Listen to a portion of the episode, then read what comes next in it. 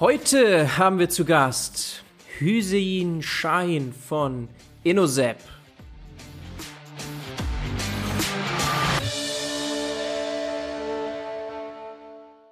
Moin. Hüseyin. Grüß dich. Grüß dich, Bernhard. Danke, dass ich hier sein darf. Schön, dass du dabei bist. Wir wollen natürlich auch ein bisschen was zu dir erfahren. Lass uns mal ganz kurz durchgehen. Ich sehe da zum Beispiel Daimler vor deiner Gründung.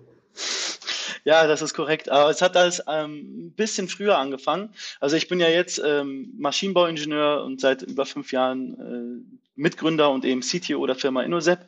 Und wie es dazu kam, das hat eigentlich sehr, sehr frühe Wurzeln eigentlich schon. Ich bin ähm, als Kind schon immer sehr, sehr technikaffin gewesen. Ich mochte Technologie, Innovation, ähm, alle möglichen Maschinen, auch Elektronik.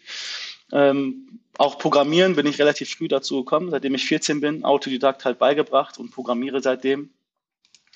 Und ähm, ja, und im Studium, also ich hatte mich dann nach dem Abi, gab es halt für mich die Entscheidung, ne, wo ich dachte, okay, will ich Maschinenbau oder ja, Informatik studieren? Das war so, so, ein, so, ein, so ein Punkt, wo ich mich, äh, wo ich mich ein bisschen schwer getan hatte am Anfang. Ich habe mich letztendlich für Maschinenbau entschieden, weil ich dachte, okay, Informatik kann ich noch weiter privat weiterführen aus eigenem Antrieb heraus und auch immer wieder mit meinem Studium oder mit meiner Karriere verknüpfen.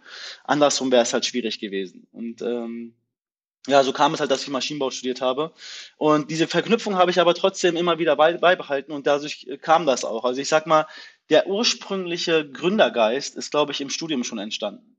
Ähm, und das ist auch einfach so irgendwie entstanden. Das war gar nicht groß geplant, kein Businessmodell dahinter oder so, sondern wir haben im, im Studium habe ich zum Beispiel, wir haben im Maschinenbaustudium immer so, so konstruktive Projekte gehabt. Ähm, da muss man halt im Laufe des Semesters irgendwie, da gaben Randbedingungen gegeben und man musste halt ein Getriebe, bei uns war es ein Getriebe, entwerfen, was diesen Randbedingungen genügt und ähm, halt äh, irgendwas machen.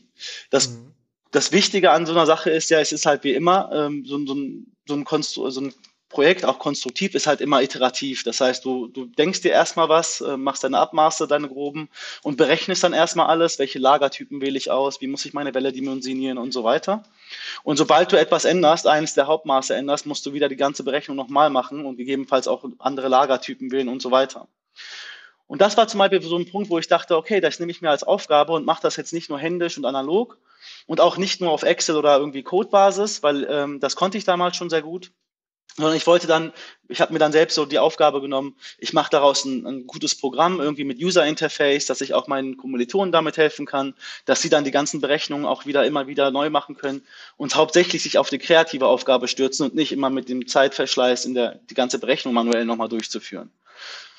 Und ähm, ja, das hat, das wurde sehr, sehr gut aufgenommen ne, von, von meinen Kommilitonen, von meinen Freunden. Das hat sogar dann mein Freundeskreis so ein bisschen also es ist über, darüber hinausgewachsen. Und ich habe das äh, das erste Mal so richtig gespürt, ey, wie, wie viel Spaß mir das macht, auch Rückfragen zu bekommen, Optimierungsfeedback ähm, zu bekommen und dass ich da halt irgendwie irgendwas ein Stück weit Leuten geholfen habe, quasi eine die, diese Programmierbarriere, sage ich jetzt mal, hinter sich zu lassen und sich dann eben da eine Entfaltung quasi ent, ent, ent, ergeben hat.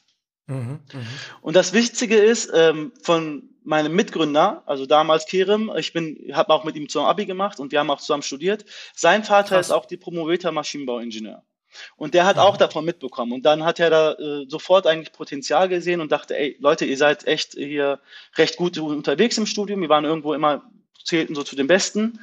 Und er meinte, ey, ihr könnt euch mit ähm, Programmierdienstleistungen aus, solche Tools, das ist in der Industrie echt gefragt und ähm, FEM-Leistungen und so weiter und so fort. Und äh, so kam es dann, dass er immer mal wieder mal Kontakte hergestellt hat und wir im Studium eigentlich schon ab dem dritten Semester schon angefangen haben, unternehmerisch tätig zu sein, quasi als Dienstleistungsservice dann ähm, unternehmerisch tätig zu sein. Und das hat ähm, ja extrem viel Spaß gemacht, war halt ein echt äh, super Nebenjob in Anführungszeichen. Es war sehr gut und einfach verdientes Geld hat einen sehr tollen Stundenlohn quasi gehabt und es hatte halt mit der Thematik zu tun. Wir waren halt nicht irgendwie Kellnern oder so, sondern wir haben halt alles, was wir im Studium gelernt haben, direkt in, in die Praxis gebracht und auch wieder zurück und so weiter. Und das war irgendwie, ähm, hat sehr, sehr viel Spaß gemacht, sage ich jetzt mal. Mhm, mh, mh. Ähm, zu Daimler hattest du jetzt ja gefragt. Und ja, genau.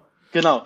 Ähm, am Ende meines Studiums habe ich dann auch gesagt, gut, äh, ich habe das äh, gut, also absichtlich so geplant, dass ich so meine mein letztes Praktikum und auch meine Abschlussarbeit bei, bei Daimler oder äh, schreibe. Es war auch ganz bewusst gewählt. Ich war sehr angetan von dem von dem Konzern, Technologiekonzern. Es war so für mich ein großer Wow-Effekt.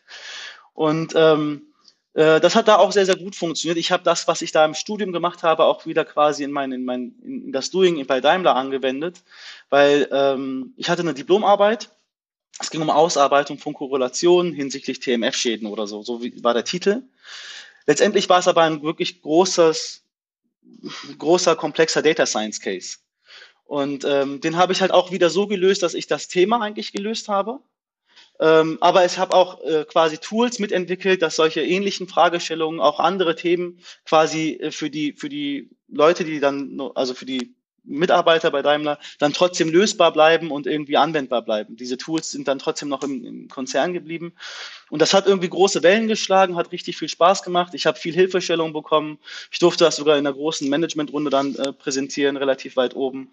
Und dafür bin ich auch sehr dankbar. Und das hat mich aber nochmal so ein bisschen bestätigt und so richtig ähm, unterstrichen, dass mir dieses Thema Toolentwicklung und eben diese Ermächtigung quasi von, von Ingenieuren, die Barriere programmieren quasi hinter sich zu lassen, ähm, mhm. dass das irgendwie mein Thema ist und gar nicht diese Einzelthematik, die man dann quasi im, wofür man dann irgendwo hätte eingestellt werden können. Mhm, mh, mh. Okay, okay. Das heißt, unternehmerisch schon sehr früh Blut geleckt, kann man sagen, mit Freelancing anscheinend so. Genau. Ne, also Projekte hier und da mal umgesetzt. Und da war aber dann sehr viel auch für dich jetzt Coding. Also wenn du diese Programmierbarriere überwinden lassen möchtest, du selbst oder ihr programmiert mhm. aber schon viel, natürlich, klar. Also so, du hast eine schöne Mischung damit, finde ich immer super spannend, ist nicht so oft. Äh, so Maschinenbauingenieur plus Informatik, also plus Coding Skills, das sind eigentlich so die spannendsten Cases. Also wenn man so rausschaut, Startups, die im Moment auch richtig durch die Decke gehen, das ist oft so eine Mischung aus so Hardware, Software. Mhm. Ja, Konux fällt mir da zum Beispiel ein, die waren hier auch Podcast. Ja, da ist sehr viel Ingenieur, Maschinenbau dabei, aber eben auch obendrauf ganz viel Software. Ja, das ist genau richtig. Also ähm, äh, wir, wir beide Gründer, also ich bin zum Beispiel sehr programmierlastig, ich mag Programmieren ähm, und kann das auch sehr, recht gut.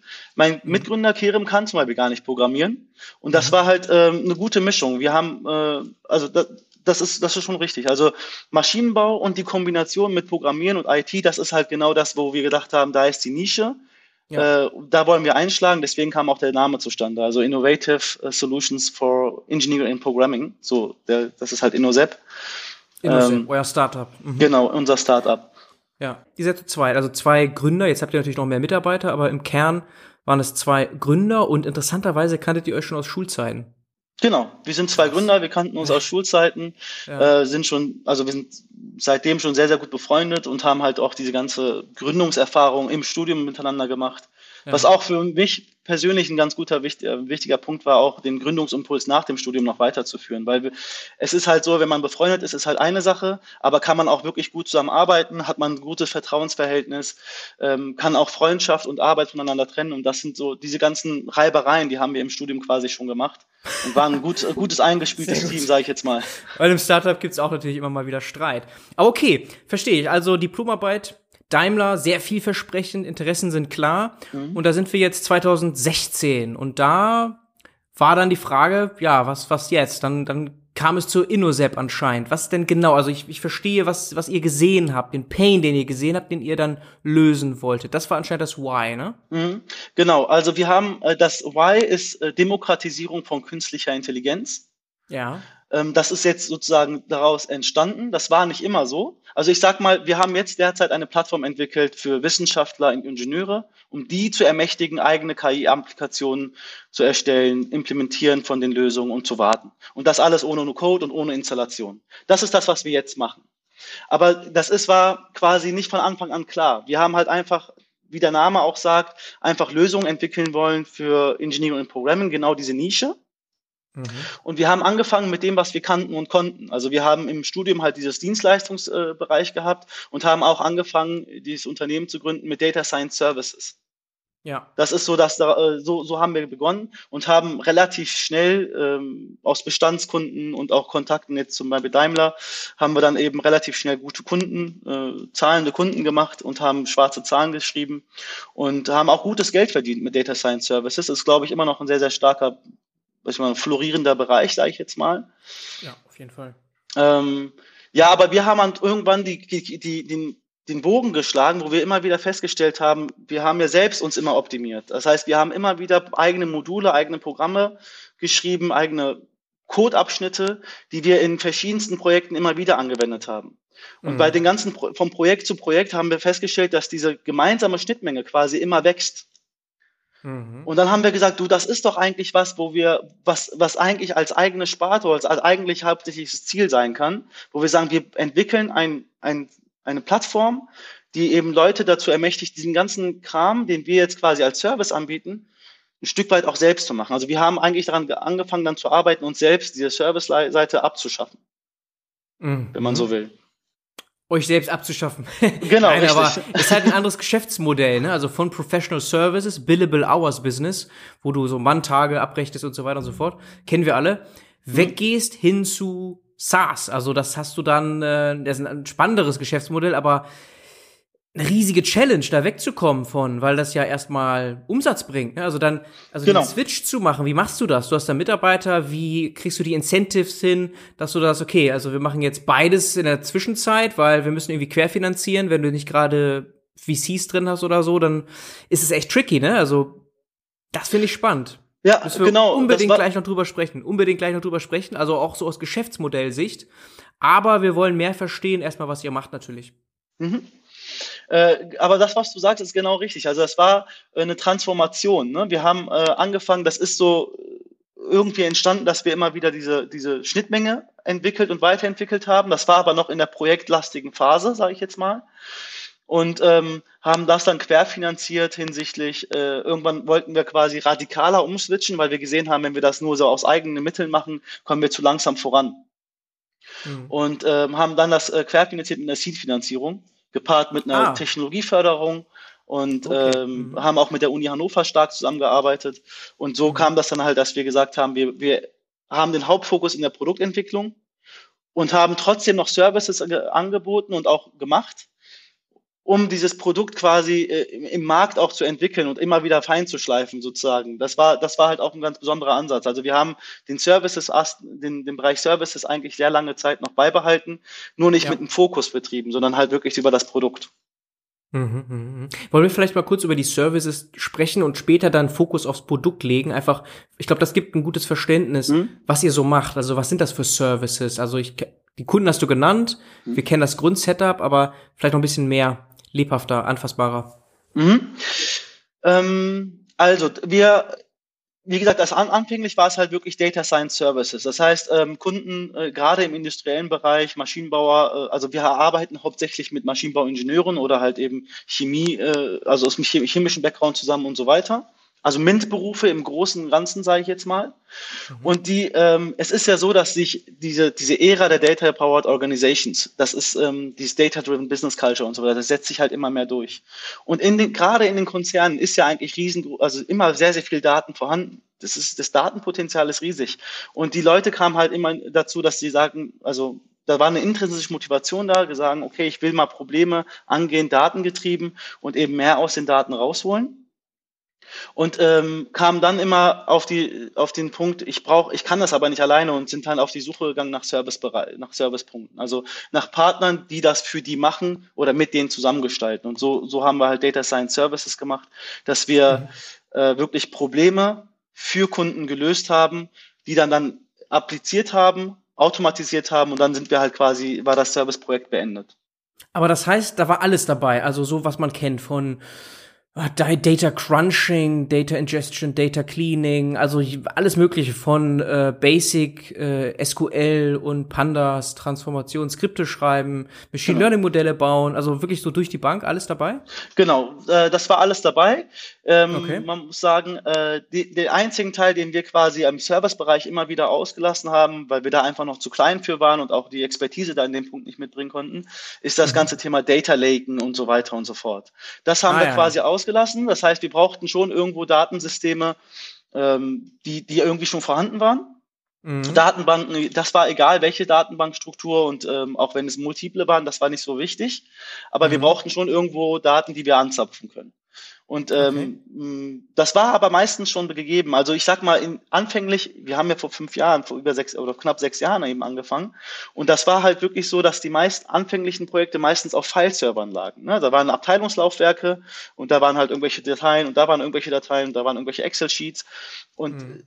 auf der Ebene haben wir auch gut angefangen. Aber irgendwann kam halt dieses ganze Thema Data Lake und Datenbanken und ähm, später haben wir uns in dem Thema eingearbeitet, aber wir haben diese Data Lakes halt nie selbst aufgebaut. Ja, okay, also die Grundstruktur war da. Mhm. Natürlich müsst ihr trotzdem Data Integration machen, die genau. Daten also zusammenführen. Also das kennen wir, das ist leider auch manchmal frustrierend, das ist ein großer Teil der ganzen Arbeit bis heute. Ja. Aber das gehört ja dazu. Was mich aber überrascht dabei, wenn ihr so diese ganze Bandbreite hattet, dass ihr trotzdem gemeinsame Module herausgearbeitet habt, weil es jetzt war anscheinend nicht so, dass ihr sehr selektiv gewesen seid, so gesagt habt, nee, das machen wir gar nicht, weil wir wollen jetzt auf jeden Fall nur noch diese eine Sache machen und nur noch das als Produkt später bauen, mhm. sondern es entstand so organisch, wenn man so will. Das heißt, ihr habt sehr viel gemacht und hier und da gab es dann eine Sache, die sich immer wiederholt hat. Genau, richtig. Es war die diese wiederholenden Aspekte waren eigentlich ähm, ganz viel in dieser in dieser explorativen Phase, sage ich jetzt mal. Äh, das heißt, man in jedem Projekt muss man irgendwie sich in die Daten eingucken sag mal, visualisieren mhm. und äh, begreifen, begreifbar machen äh, und so weiter. Das ist so das, was sich wiederholt hat sehr oft. Man muss sich in jedem Projekt auch Daten irgendwie vorkonditionieren, reinigen, irgendwie zusammenbringen, crunchen, wenn man so will. Das war das waren Elemente, die immer wieder vorgekommen sind und da haben wir auch immer wieder diese, diese Schnittmenge gefunden und äh, genutzt. Mhm. Und vor allen Dingen das ganze Thema, ähm, wenn dann wirklich die Datenlage erstmal so ein bisschen grundkonditioniert war, sauber da war, ähm, dann das ganze Thema in die, in die, die Modelle zu bauen, die, die Analytics-Pipeline zu bauen. So da war die große Schnittmenge und die Randbereiche, also Daten, Daten überhaupt bekommen und ähm, Modelle ins, in, in, in die Produktion schießen und deployen, das war meistens noch sehr, sehr stark individuell und mit Service halt verbunden. Okay, okay. Und das, was ihr dann gebaut habt, ist genau das. Also eine, eine einheitliche Plattform für Exploration, für Visualisierung, wo ich jetzt nicht groß, weil du sagtest ja No-Code, noch äh, irgendwas schreiben muss, programmieren muss, sondern ich schiebe Daten rein, habe dann ein schönes Frontend, muss auch nichts installieren, hast du äh, eingangs gesagt, mhm. sondern das läuft alles im Browser so mhm. und dann kann ich äh, ja auch mit großer Performance große Datenmengen hin und her schieben und mir anschauen, verschiedene äh, Charttypen, Dashboards etc. Genau, richtig. Also es geht ähm, Erstens das ganze Explorative natürlich. Ähm, das geht auch über diese äh, ähm, Visualisierung hinaus. Man muss ja dann auch Daten wirklich verändern, modifizieren und so weiter und so fort. Das kann man in dem explorativen Teil. Das ist so der Kern gewesen, womit wir angefangen haben. Wir haben natürlich in der Plattform jetzt, wie es ist, natürlich die Randbereiche noch mitentwickelt. Deswegen halt diese Seed-Finanzierung, weil das war halt aus eigenen organischen Mitteln für uns erstmal nicht möglich. Es waren noch mhm. die Parts, die die noch nicht möglich schienen. Und äh, jetzt können wir natürlich auch äh, das ganze Thema, ähm, also über Apache, wir nutzen natürlich auch genug Tools, ne? Apache NiFi zum Beispiel, um Datenbanken zu, ähm, also um die ganzen Data Streaming Prozess abzubilden und über Kubernetes zum Beispiel, um das ganze Thema äh, Deployment und so weiter auch zu kriegen. Also das heißt, wir können wirklich von Anfang bis Ende in No-Code ähm, äh, arbeiten bis hin, dass die äh, Applikationen wirklich deployed werden und ähm, automatisch laufen und eben für den Endnutzer bereitstehen. Okay, krass, mit State-of-the-Art Open Source Technologien, die genau. da drin stecken, under the hood sozusagen, wenn wir genau. schon denglisch unterwegs sind hier. Ja. Aber genau das ist cool, ähm, weil, also das, was, was mich jetzt wirklich nochmal interessiert daran, wir haben jetzt, glaube ich, ganz gut verstanden, worum es geht, mhm. ist, wie ihr diesen Switch hingekriegt habt. Ja, weil Klar, Seed-Finanzierung, kannst du sagen, wie groß die war? Dürfte ja öffentlich sein. Ähm, ich darf keine genauen Zahlen nennen, aber so, es ist im, okay. im, im, im, mittleren sechsstelligen Bereich gewesen. Mittleren sechsstelligen Bereich und ihr hattet, also jetzt seid ihr so 15 Leute? Laut äh, so roundabout, oder? Ja, wir sind äh, 14 Leute. 14 Leute. Und ähm, wie viele wart ihr, als ihr diesen Switch gemacht habt? Da waren wir zu äh, so fünf, sechs, so die Hälfte? Oder? Nee, nee, nee, nee, nee, gar nicht. Äh, wir waren zu, wir hatten gerade den Anfang, den vierten. Also wir waren ah, eigentlich okay, zu dritt okay. noch also und wir hatten gerade Anfang den vierten. Genau. Okay, krass. Okay, und das war dann 2018 so rum oder? Genau, das war Ende, also so äh, Oktober 2018. Okay, super spannend. Ich, ich finde es halt auch deshalb so interessant, weil ich das immer wieder höre, auch von sehr etablierten Dienstleistern, die damit richtig strugglen, die eigentlich auch Produkte bauen wollen, mhm. ja, und wenn es vielleicht sogar eine Ausgründung ist am Ende, also gar nicht mehr im Core-Business, sondern eben wegen diesen Interessenskonflikten und so, sondern sich dann sagen, okay, hey, das machen wir jetzt als eine separate GmbH oder das machen wir erstmal als ein separates Projekt. Die Leute sind getrennt voneinander und so und dann gibt's auch keine, keine, kein Streit, so, hey, warum kannst du das jetzt machen und das macht doch keinen Umsatz und so weiter und so fort. Das ist also wirklich ein Struggle, den ich sehr oft erlebe, immer wieder höre, auch hier im Podcast. Gibt es auch positive Beispiele. Wahrscheinlich so ein Leuchtturm ist Merantix, aber die sind anders gestartet. Die sind von vornherein gestartet mit Produkten, mhm. Ventures und haben dann eigentlich obendrauf Dienstleistungen gesattelt, weil sie dann die Synergien gesehen haben und dann gesehen haben, ey, eigentlich kann man wieder Projekte machen und dann dort wieder lernen und das wieder ja, für weitere Ventures nutzen.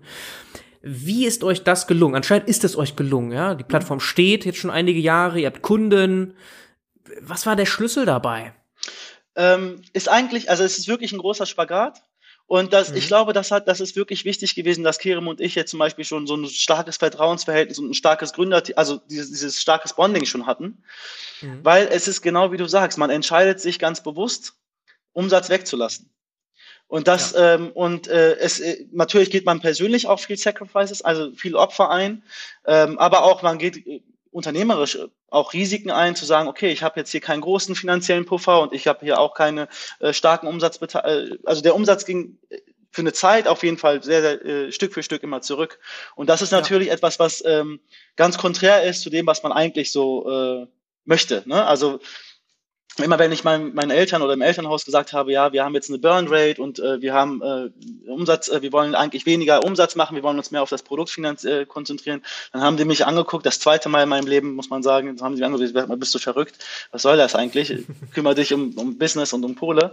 Aber ähm, das ist schon schwierig. Aber es ist halt, äh, man muss da konsequent sein. Ich glaube, wenn man nicht konsequent ist, schafft man das nicht. Also das ja. Thema Services war für uns nur ein, ein Mittel zum Zweck, um das Produkt quasi wieder auf einen neuen Use Case zu setzen und dann halt wieder fein zu schleifen und zu gucken, äh, was fehlt, was muss man besser machen und so weiter. Es war eigentlich nicht der Treiber, dass wir Umsatz generieren wollen.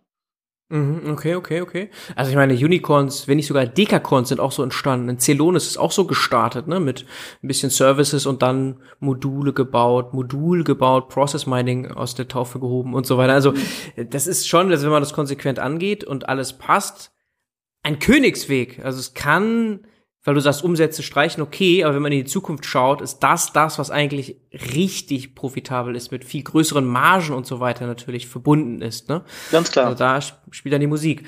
Okay, das liegt jetzt ein paar Jahre zurück. Ihr macht aber noch ein bisschen Services hier und da. Ne? Ja, also das ist jetzt, wie gesagt, immer Mittel zum Zweck. Momentan Mittel ist zum es, Zweck. Genau. Um reinzukommen vielleicht auch, oder? Ich kann mir vorstellen, um so die Tür aufzubekommen, jetzt in den, beim Kunden, dass man da erstmal sich präsentieren kann. Also wir bieten keine Services nur so an. Was wir machen mhm. ist, wir ähm, die, das, was wir, also was, was der Kunde letztendlich will, und das ist auch völlig völlig verständlich. Ähm, die brauchen halt so eine, so eine, ich sag, wir sagen immer Empowerings Roadmap dazu. Also die müssen ja äh, von von dem Status, wo sie jetzt sind, ich sag mal größtenteils analog unter, also analog unterwegs, die Ingenieure und so weiter oder Excel-basierte äh, Auswertungsmechanismen hin zu einem ähm, datengetriebenen ich sag mal, voll ausgebildeten KI-Ingenieur, sage ich jetzt mal. Ne? Und das, das geht nicht von heute auf morgen. Das geht auch nicht, wenn man da einfach sagt, ey, hier ist das Tool und jetzt leg mal los. Das ist halt nicht so eine, so eine Software wie WhatsApp, die halt einfach ja. äh, so benutzbar ist, sondern das muss man halt, da muss man hinkommen. Allein schon vom Mindset her und, und halt auch in der Nutzung der Software und so weiter, da ist eine Lernkurve hinter. Und ähm, entweder ist es so, dass wir sagen, wir, also bei einigen Kunden, die sich das dann noch zutrauen, bieten wir halt zusätzlich zu dem, in, in dem ersten Jahr das nennt sich diese Empowerings Roadmap eben, die ist sehr individuell, bieten wir halt Workshops und Coachings an. Also Workshops hinsichtlich, was muss eigentlich für, äh, erfüllt sein, um Use Cases äh, zu identifizieren, was muss erfüllt sein, um daraus Business Cases zu machen und so weiter, dass die halt in die Lage versetzt werden, überhaupt solche Potenziale zu sehen und äh, möglich und das auch im Kopf modellieren können. Ähm, und halt Coachings hinsichtlich, wie konkret muss ich das jetzt umsetzen, auch mit Hilfe der Software, was brauche ich dafür und so weiter und so fort. Ähm, mhm. Das ist so, das sind die zwei Serviceleistungen, die wir quasi sowieso anbieten, weil es halt notwendig ist, weil es halt ein komplexeres Thema ist. Es gibt aber auch noch Kunden, die sagen, und da kommen Services ins Spiel, die sagen, okay, das finde ich richtig spannend und ich möchte auch irgendwann in, die Lage sein, in der Lage sein, das selber zu machen. Aber ich möchte in meinem Initialprojekt gerne, dass ihr mit, mit Hand anlegt und dass ihr uns dabei unterstützt. Ah. Und da, mhm. da kommt das Thema Services nochmal rein. Dann sagen wir, gut, alles klar, dann kommen wir halt irgendwie, keine Ahnung, für drei Tage die Woche nochmal mit unterstützen zu euren internen Leistungen noch mit rein und bilden das halt und äh, lösen dieses eine spezifische Problem und den Initialprojekt. Okay, und Fokus ist immer Industrie, also im, wirklich, ja, also wenn man sich die Kunden anschaut, ähm, Daimler, Evonik, Festo, Deutsche Bahn, ne, die, die ihr preisgebt auf eurer Seite, mhm. weil eigentlich könnte das ja viel holistischer gedacht sein, aber ihr sagt, nee, das ist, da kommen wir her, das ist unsere Domäne, deswegen ist das unsere Expertise. Ja, äh, ich sag mal so, ähm, auch, auch etwas, was, was ich persönlich, Kirim war da ein bisschen schneller, muss man sagen. Ich persönlich so ein bisschen anlernen musste. Das ist so auch ein bisschen das Learning von mit den Gesprächen in VCs. Finde erstmal deine Nische, wo du richtig mhm. gut bist, wo du einfach ähm, wenig dich transformieren musst und wo du einfach extrem gut bist. Und danach irgendwann, wenn du groß und äh, groß genug bist, kannst du noch in die Weite gehen. Es ist das Problem. Wir haben ja zum Beispiel auch ein EU-Projekt. Wo wir in einem Konsortium mit mehreren Partnern arbeiten. Da geht es um Schweinegesundheit und so weiter und so fort. Das war zum Beispiel ein großer Spagat für uns. Und äh, hat uns zum Beispiel auch sehr, sehr viel äh, Ressourcen gekostet, das überhaupt äh, da, da das zu verstehen, da uns da in dieses Thema einzuarbeiten. Da ist es Kunden, also die, Kunden ticken ganz anders, die, die, die, alles ist ganz anders. Und das war halt für mich so, wo wir dachten, okay, das, das Tool ist an sich generalistisch, das kann man überall anwenden, ja. aber fokussiere dich erstmal auf die Nische, wo du erstmal wirklich ähm, Traction hast schon und wo du richtig gut drin bist und dann kann der Rest kommen. Okay, okay. Und also das sind ja namhafte Kunden und entsprechend nicht Unternehmen, die noch alles mit Excel machen, offensichtlich. Nein. Weil wenn das der Fall wäre, klar, dann sehe ich sofort, hey, ihr könnt das doch nicht alles mit Excel machen, mhm. sondern nehmt unsere Plattform. Mhm. Solche Unternehmen, die haben doch schon Power BI und Click und Tableau und alles Mögliche an verschiedensten Dashboards überall. Mhm. Warum brauchen die euch noch? Sehr, sehr gute Frage. Also, ähm, erstens das ganze Thema ähm, Business Intelligence, ne? BI-Lösungen, Power BI, Tableau und so weiter, Click. Das sind hauptsächlich Tools, und das, das ist richtig, die, die Unternehmen haben da solche Sachen, Lösungen alle schon. Ähm, das sind hauptsächlich Tools, um sich ja große Datenmengen zu visualisieren. Ne? Also sie können äh, sich einen Überblick verschaffen über die ganze Datenvielfalt und letztendlich ein bisschen Analysen machen, aber gar nicht so stark. Was unsere, wo wir unsere Mehrwerte liefern, ist, sind, ähm, dass wir die Daten wirklich begreifbar machen. Du kannst die Daten wirklich anfassen, modellieren, verändern und insbesondere auch mit, mit Methoden aus der Ingenieurnische heraus. Man kann, äh, was weiß ich, in verschiedene Frequenzräume äh, transformieren äh, und ähm, Zählverfahren anwenden, die ähm, gängig und üblich sind in, in der Ingenieursbranche und so weiter und so fort. Ah, okay. Das ist das, warum wir auch in der Nische so stark sind. Wir können halt nicht nur mit, ich sag mal, schon aggregierten Daten arbeiten, Tabellen und so weiter, sondern wir, wir haben auch sehr viel Methodenkasten mit, wo auch auf hoch aufgelöste, transiente Sensordaten da halt wirklich schon anzusetzen, Transformationen einzuführen etc. pp. Ah, okay. Das ist die Sweet Sauce hier. Also ist sogar sehr wichtig, dass ihr diese Expertise habt, um euch dann gegen die Konkurrenz, die es da draußen gibt im BI, Dashboard und so weiter Bereich durchsetzen zu können. Weil das haben die anderen ja nicht und werden es auch wahrscheinlich nie so umsetzen können, weil ihr genau diese Nische so stark besetzt. Genau, richtig. Also wir arbeiten sogar tatsächlich bei einigen Kunden gerne mit den, mit den, mit BI und Tableau zum Beispiel äh, sozusagen in Anführungszeichen zusammen. Das, das wissen die Großen jetzt nicht, aber wir, wir können auch, also was auch manchmal passiert, dass sie unsere Lösung nutzen, um diese Analytics Pipeline zu bauen und über unsere Data Returning Points spielen sie das Thema, also die, die Analytics Pipeline, die Ergebnisse aus der Pipeline quasi zurück in ihre Datenbank und visualisieren es dann trotzdem im, im Tableau oder BI Dashboard von ihrem, ja. von ihrem Provider. Und das ist völlig in Ordnung. Das können sie gerne machen. Ähm, ist eine gute Synergie. Okay, funktioniert zusammen. Ne? Das eine ja. muss das andere nicht ersetzen. Genau. Aber ich meine, klar, Nische ist auch Quatsch eigentlich. Das ist ja keine Nische, ist ja ein riesiges Feld. Also da könnt ihr ja, also der Total Addressable Market ist ja auch für so eine Plattform in dem Bereich ist riesig. Ist riesig groß. Ihr, also, müsst ihr jetzt nicht schon irgendwie überlegen, so ja, hm, irgendwie E-Commerce oder so könnte unsere Lösung auch gebrauchen. Das ist ja Quatsch. Also das ist, also Nische kann man das gar nicht nennen, ne? Das, das ist ja ein riesiger das Bereich. Das ist ein riesiger Industrie, Bereich, ja. Riesiger Bereich. Kannst du das vielleicht mal ein bisschen konkreter machen mit Beispielen? Also ich kann mir das jetzt schon so auch vorstellen, mhm. so wie das aussehen mag, weil wir ja andere Tools kennen. Und dann haben wir noch diese Zusatzfeatures, gerade dieses Ingenieursgetriebene noch dabei. Aber vielleicht kannst du irgendwas mal konkreter behandeln. Ähm, was genau meinst du? Ein, ein, zum Beispiel einen bestimmten konkreten Use Case oder, oder? Genau, ein Use Case, also so, wo ich erkenne, okay, das kann ich also mit eurer Software machen, mit eurer Plattform. Mhm. Ähm, ich muss überlegen. Ähm, ich darf ja jetzt auch nicht zu viel verraten.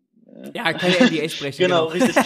ähm, ich versuch's mal so. Also, wir haben zum Beispiel mal ein, ein, Projekt gehabt, was über sehr lange Zeit ging. Das war sehr, sehr spannend. Ähm, anfänglich war das Thema, äh, der, der Kunde hatte äh, Produkte hergestellt und hat ähm, eine mehrstufige Fertigung eben. Und äh, jedes Produkt wurde am Ende der Fertigung ähm, geprüft, End-of-Line-Testing halt, ähm, bevor es ausgeliefert wurde. Und das hat eine Zeit lang auch sehr, sehr gut funktioniert. Der Kunde kam dann, wie der Use zustande kam, kam halt, äh, war halt der Punkt, dass die bisherige Prüfung scheinbar nicht alle Fehler der neuen Produktlinien erkennt, weil die, weil die Reklamationsrate ähm, zunehmend stieg. Und dann kam er halt an und meinte, gut, das können wir natürlich wieder äh, nutzen mit äh, oder lösen mit sozusagen eigens äh, selbstgeschriebenen Code. Da muss der Experte ran und äh, sich Gedanken machen und so weiter. Und ähm, aber die, die, die haben halt auch da, dazu, dass sie sagten, okay, nutzen wir den Zahn der Zeit, machen wir so eine KI-Lösung draus und haben daraus ein, äh, sind halt damit in den Markt gegangen. Wir sind halt in Kontakt, in Kontakt gekommen.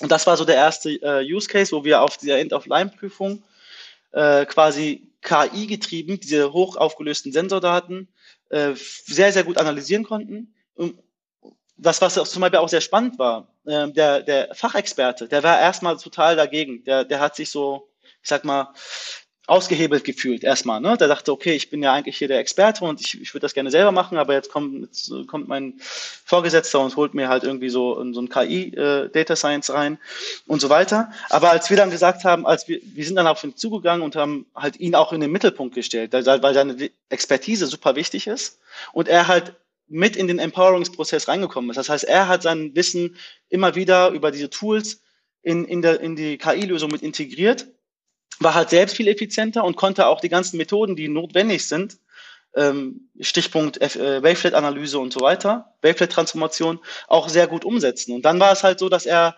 äh, quasi innerhalb von kurzer Zeit von extrem dagegen ein super Fan von dieser Lösung war und das auch immer wieder getrieben hat. Und äh, so, so haben wir dieses End-of-Line-Testing zum Beispiel ge, ge, ganz gut gelöst, dass wir halt Fälle gefunden haben, die normalerweise als also Pass gekennzeichnet gewesen wären, also auf, als IO-Teil und haben aber unser Algorithmus oder die Lösung hat dann letztendlich etwas erkannt, wo die gesagt haben, nee, ist nicht IO, das muss noch mal in die Prüfung und so weiter und so fort, in eine manuelle Prüfung. Mhm, mhm. Wenn ich das mal challengen darf an einer Stelle, wenn ich mir diesen Use Case mal vorstelle und das jetzt ein gutes Beispiel ist, mhm. wo ist da AI, also KI als, als Plattform jetzt? Ist das, mhm. weil ihr, ihr, ihr labelt euch ja als AI-Plattform, ne? Mhm.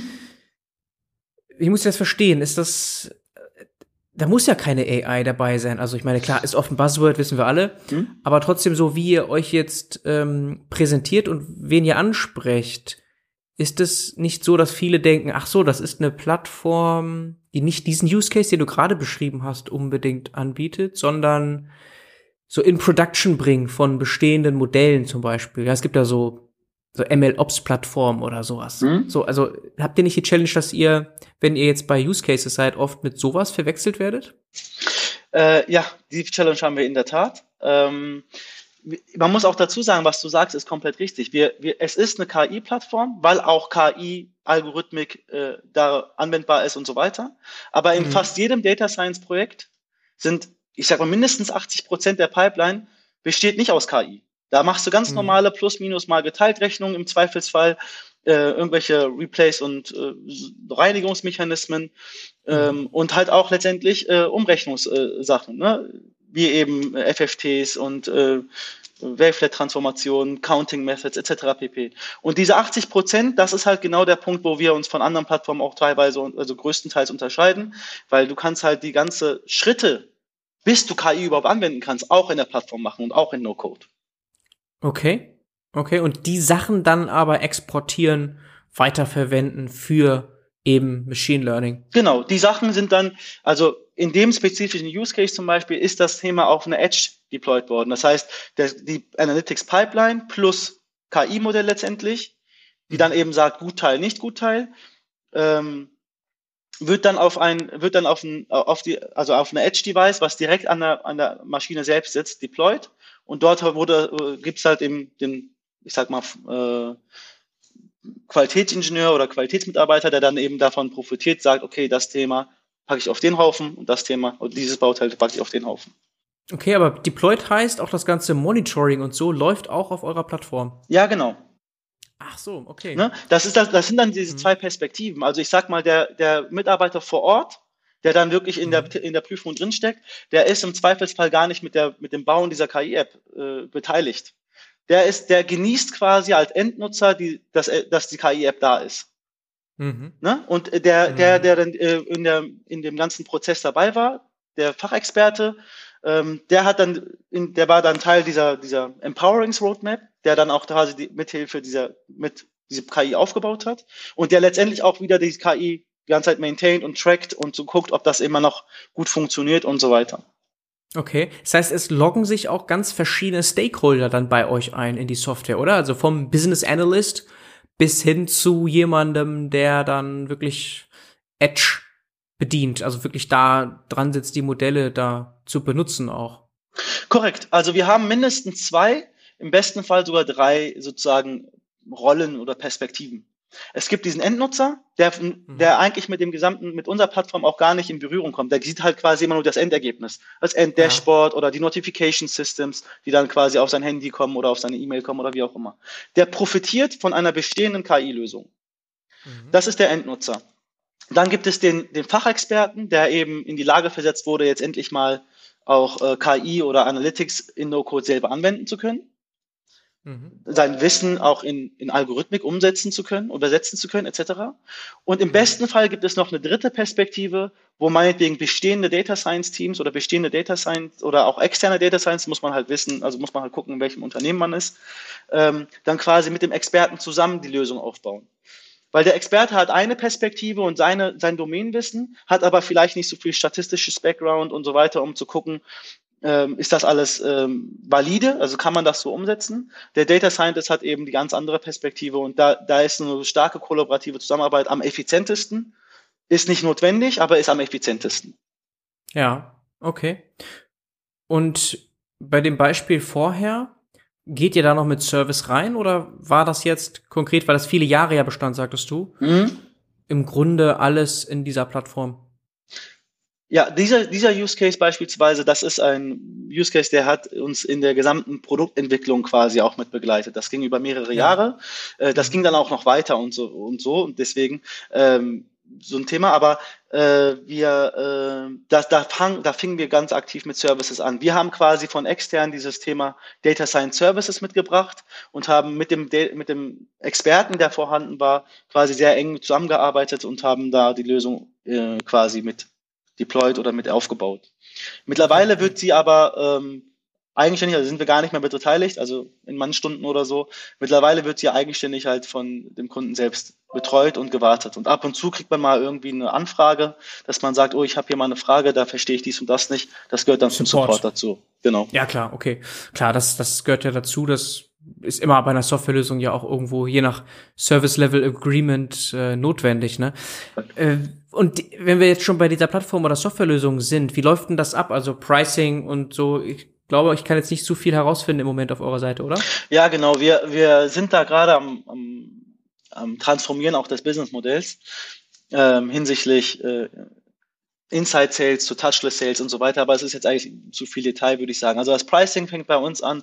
Das ist, ähm, wir haben, also das fängt, man fängt bei uns an mit 400 Euro pro Nutzer. Das mhm. ist, das, wird, das erheben wir für diese Bilder. Äh, Variante. Das heißt, der Fachexperte, der dann letztendlich in die Lage versetzt wird, da KI-Apps zu bauen. Und ähm, das wird adaptiv angepasst. Also er hat eine, ein Kontingent von drei ähm, KI-Apps sozusagen, wenn man will, oder Consuming Units, so nennen wir das, äh, die er deployen kann. Und ähm, das wird dann adaptiv angepasst. Für je mehr er macht, dann steigt auch der Preis. Aber halt eben so, dass es äh, für ihn ein Vorteil ist. Also je mehr er macht, desto günstiger wird es, also radikal günstiger wird der Kostenpunkt pro Unit quasi, pro KI-App. Okay. Also es wächst nicht linear. Ja. Das nicht, aber schon consumption-based. Ne? Je mehr, desto mehr auch. Genau, richtig. Also je mehr, also das, der Grundgedanke, der dahinter steht, je mehr Apps entstehen, desto mehr mhm. Nutzen mhm. äh, profitiert der Endkunde letztendlich davon, Nutzen zieht er daraus. Und, äh, und anteilig wollen wir halt da mitwachsen, aber halt eben so, dass wir, äh, dass wir mh, hm, quasi ähm, reinforcen, also ihn bestärken, da noch weiter zu wachsen, weil damit er halt immer den größeren Kuchen, den größeren Kuchen dran an dieser, an dieser Wertschöpfung mitverdient. Also je mehr okay. er wertschöpfend arbeitet, desto effizienter und besser wird es für ihn vom, vom von monetären Aspekt her. Verstehe ich. Also hat auch eine Value Komponente, Value Pricing, geht auch so ein bisschen in die Richtung. Ne? Du sagst zwar 400 Euro pro Nutzer, mhm. das ist so die die Basis, aber dann hängt es auch ein bisschen vom Case ab einfach, ne? genau. wo da der Nutzen entsteht. Okay, genau. interessant. Und da, so rechnet ihr jetzt auch schon ab, weil du sagtest, es ist gerade so ein bisschen äh, Transformation, aber nee, so rechnen wir gerade ab. Schon, genau, ihr habt ja genau. schon Kunden. Genau, ja. ja. so rechnen wir gerade ab, ja. Okay. Sehr, sehr spannend. Und du hast mehrfach betont, No-Code. Von Anfang an hast du das gesagt. Das war eigentlich das Why sogar, ne? Democratizing AI. Mhm. Diese Programmierbarriere überwinden. Das heißt, ganz viele Ingenieure, wir haben zwar gesagt, ganz viele User nutzen eure Plattform, aber gerade Ingenieure, vielleicht die gar keine Programmierkenntnisse haben, sollen ja auch in den Genuss kommen, KI-Modelle deployen zu können. Mhm. Oder sonst wie Exploration mit Daten machen zu können. Mhm ist natürlich auch ein Trend, ne? Also No-Code oder zumindest Low-Code ist ein Riesenthema. Es gibt ganz viele Plattformen gerade, die da entstehen. Ist das gerade, sind wir da so am Peak? Wie guckst du da drauf? Äh, ich habe gerade diesen Gartner Hype-Cycle im Kopf. Ist das jetzt irgendwie, äh, fallen wir jetzt alle runter oder ist das ist das nachhaltig? Also wir werden jetzt alles, also de facto wird es immer weniger Data Scientists geben und Engineers und so, weil die No-Code, Low-Code-Revolution ist jetzt in vollem Gange?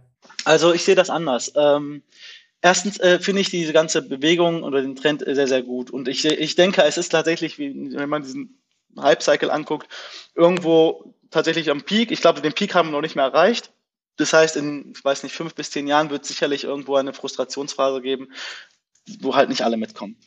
Ähm, aber das ganze No-Code und ähm, Low-Code-Thema ist, was mich da ein bisschen dran stört, ist, dass es sehr, sehr, also ich sag mal, es ist nicht wirklich stark, stark groß, groß definiert. Also ähm, es wird tatsächlich äh, manchmal was über No-Code oder Low-Code äh, gelabelt, wo ich denke, es also nach meinem Anspruch her ist es nicht No-Code oder halt No-Code. Ich sehe da wirklich den Anspruch, äh, No-Code bedeutet für mich, ich muss nichts, ich muss im Zweifelsfall, um diese gesamte Kette abzubilden, also von Anfang bis zum Ende, muss ich im Zweifelsfall nichts programmieren. Das ist das eine. Und vor allen Dingen auch nichts installieren oder warten oder Libraries pflegen und so weiter und so fort. Das ist so der Anspruch, den wir verfolgen. Das wird manchmal noch sehr, sehr stark vermischt mit anderen Tools, wo es auch irgendwie Installationen gibt und so weiter und so fort. Das finde ich so ein bisschen blöd. Mhm. Ähm, das äh, zweite, jetzt habe ich den Faden verloren. Also was du nicht so schön findest an dieser No-Code, Low-Code Labeling. Genau, Bewegung. genau. Das, äh, das andere allerdings finde ich ganz gut. Also ich meine, ähm, den No-Code, Low-Code-Trend, den finde ich aus, aus ähm, also es ist ja nicht nur im Thema KI der, der Trend. Es ist auch im Bereich von mobile Apps bauen der Trend. Es hat auch vor Dekaden schon angefangen im Bereich Webseiten und so weiter und so fort. Das heißt, prinzipiell finde ich das ganz gut, dass man eben eine breitere Masse äh, Zugänge zu Technologien gibt, die halt sonst einer sehr kleinen Gruppe äh, zur Verfügung stehen.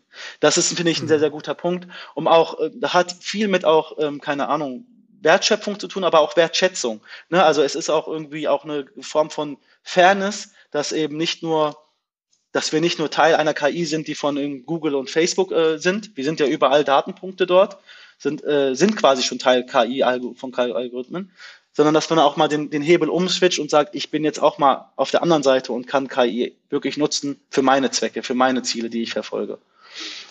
Ja. Das ist wichtig. Aber das, was du meintest mit den, mit den, ähm, werden Data Science in der Zukunft gebraucht oder Data Engineering, das, das sehe ich anders. Also wir sehen im Markt derzeit, dass dieser, diese, da gibt es so, einen, so einen ständig wachsenden Bedarf an individuellen KI-Lösungen. Äh, und das, äh, wir haben momentan ungefähr dreimal mehr Job-Offerings hinsichtlich Data Scientists zum Beispiel, als dass es Leute gibt, die als Data Science zur Verfügung stehen. Und in ja. diese Lücke, diese, diesen Gap, den schließen wir halt mit diesem Citizen Data Science. Also unsere Plattform ist eigentlich darauf ausgezielt, Fachexperten, Ingenieure zu Citizen Data Science zu machen. Um diese Lücke zu schließen, die es aktuell im Markt gibt und die, die Schere, die geht auch immer weiter auf. Das heißt trotzdem, dass es Data Scientists auch noch geben wird, sogar auch steigen werden. Es steigt halt nur nicht so schnell, wie der Bedarf äh, steigt. Und deswegen braucht man halt eben diesen No-Code-Ansatz.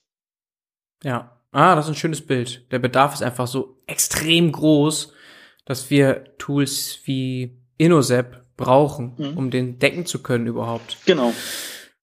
Sehr schön. Ähm, jetzt haben wir No-Code auch besprochen. Ich hatte da eben noch den Gedanken, manchmal wünscht man sich ja trotzdem Flexibilität. Das heißt, ja, No-Code ist super, aber dann kommt ein Data Scientist daher und sagt, hey, könnte ich nicht dieses noch einbauen? Mhm. So, und ist das bei euch möglich? Also kann ich trotzdem das gut zusammenbringen? Ja. Ähm, ist äh, zum Beispiel auch etwas, was wir äh, immer wieder feststellen. Wenn man eben mit Fachexperten arbeitet, dann funktioniert das meistens no Code. Wenn man eben ja. mit Data Science äh, arbeitet, was wir auch tun, ähm, ist, äh, ist genau da der Wunsch da. Die haben schon äh, eigene Codes oder die haben eigene Methoden und äh, wollen da auch gerne mal was anderes machen, als was, das, was es da gibt. Und das ist möglich, weil man kann halt bei uns auch eigenen Code implementieren in die Pipeline als Codeschnipsel, als Function und so weiter. Oder man kann sogar auch, ähm, ein, wir haben sogar APIs gerade für diesen, diesen, diesen Zusammenspiel, dass sie äh, quasi selbst codebasiert arbeiten, aber für einige Bereiche halt APIs unserer Plattform callen und das halt ähm, so Umwege gehen quasi oder eben Teile unserer ah, Plattform nutzen und dann wieder in ihre Codewelt zurückkehren. Also beides möglich an der Stelle. Sehr gut. Okay, dann seid ihr da auch flexibel und könnt das elegant lösen, dass auch eben Code einfließen kann, individuelle Dinge einfließen können. Ne? Korrekt. Okay. Mhm.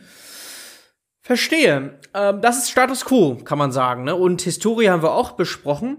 Was wir aber auch verstehen wollen jetzt, ist mal so die Next Steps, Milestones. Wohin geht die Reise? Du hast es ein bisschen angeteasert, weil der Bedarf ist riesig. Mhm. Das heißt, ja, das ist klar.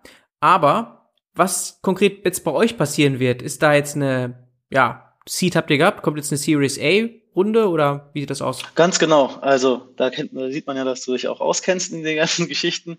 Ähm, wir haben eine Seed-Runde jetzt gehabt, ähm, haben mit der Seed auch tatsächlich länger äh, quasi äh, gearbeitet, als äh, ursprünglich geplant war, äh, weil wir halt auch tatsächlich äh, währenddessen schon relativ gute Umsätze erzielt haben.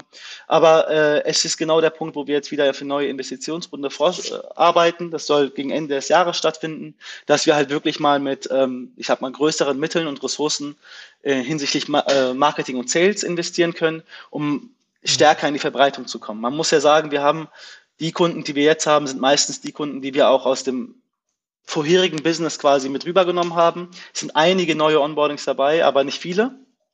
Und das ist, das ist so das Thema Vehicle, Marketing und Sales. Da sind wir momentan sehr schwach aufgestellt, äh, weil wir halt den Fokus auf die Produktentwicklung erstmal gesetzt haben.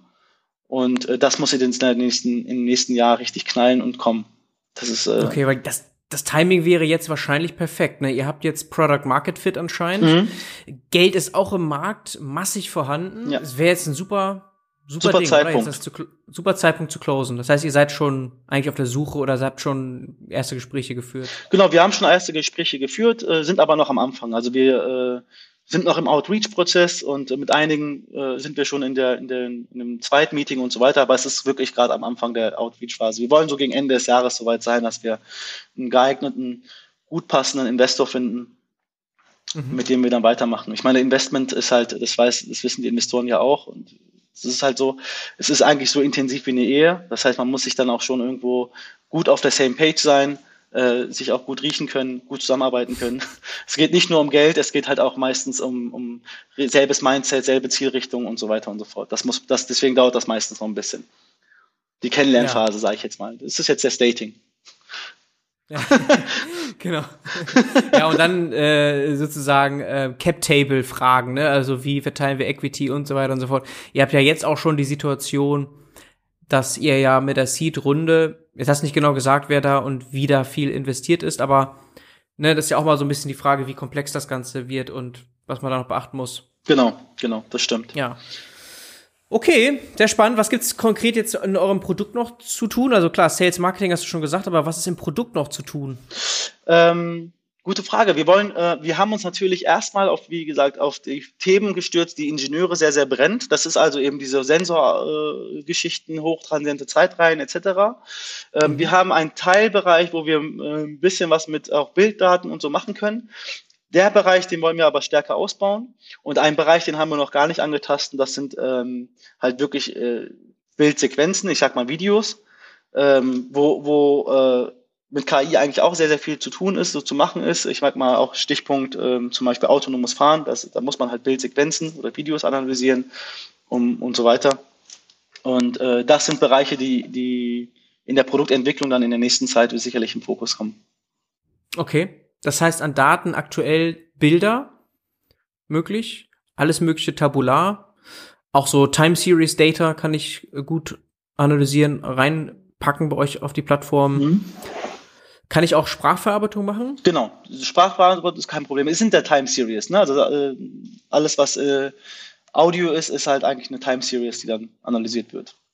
Okay, aber ihr seid keine NLP Plattform, so in dem Sinne, dass ich jetzt, äh, ja, keine Ahnung, Sentiment Analysis oder so machen kann. Dafür seid ihr jetzt nicht, weil das ist auch nicht so wahrscheinlich ist in der Industrie der größte Use Case. Genau, ist nicht, ist nicht Teil der Fokus. Wir haben tatsächlich NLP-Algorithmen drin, aber wie gesagt, ähm, da, da nutzen, also wir entwickeln da eigentlich kaum was selbst. Wenn es da Open Source Tools gibt, dann integrieren wir die, weil die halt ja. ähm, leicht, also schlank zu integrieren sind und dann äh, hat sich das da an der Stelle auch schon. Das ist nicht der Teil, Hauptfokus. Okay. Okay, okay, okay. Aber Computer Vision sehr viel Sensordaten, der Klassiker in der Industrie, ganz genau. viel. So Predictive Maintenance Use Cases haben wir schon oft auch gehört hier im Podcast, hört man und liest man immer wieder, ne? Mhm. Sowas wahrscheinlich ganz viel. Mhm. Und ähm, das ist Produkt. Und wen sucht ihr aktuell? Ja, weil es hören ja auch einige Talente zu. Ist das äh, jetzt, also Sales Marketing, okay? Mhm. Die erreichen wir vielleicht nicht, aber gibt es auch irgendwelche Data Scientists, Engineers, Developer, die ihr sucht? Ja, auf jeden Fall. Also wie gesagt, wir wollen ja äh, am Ende der Investitionsrunde oder nach der Investitionsrunde ist immer klassischerweise die Phase, wo immer sehr, sehr viel äh, also rekrutiert wird. Sales Marketing ja. ist Fokus, klar, aber natürlich äh, brauchen wir in Produktentwicklung auch nochmal viel. Also wir brauchen da ähm, Data Scientist auf jeden Fall, um die Kunden auch Data Science technisch betreuen zu können.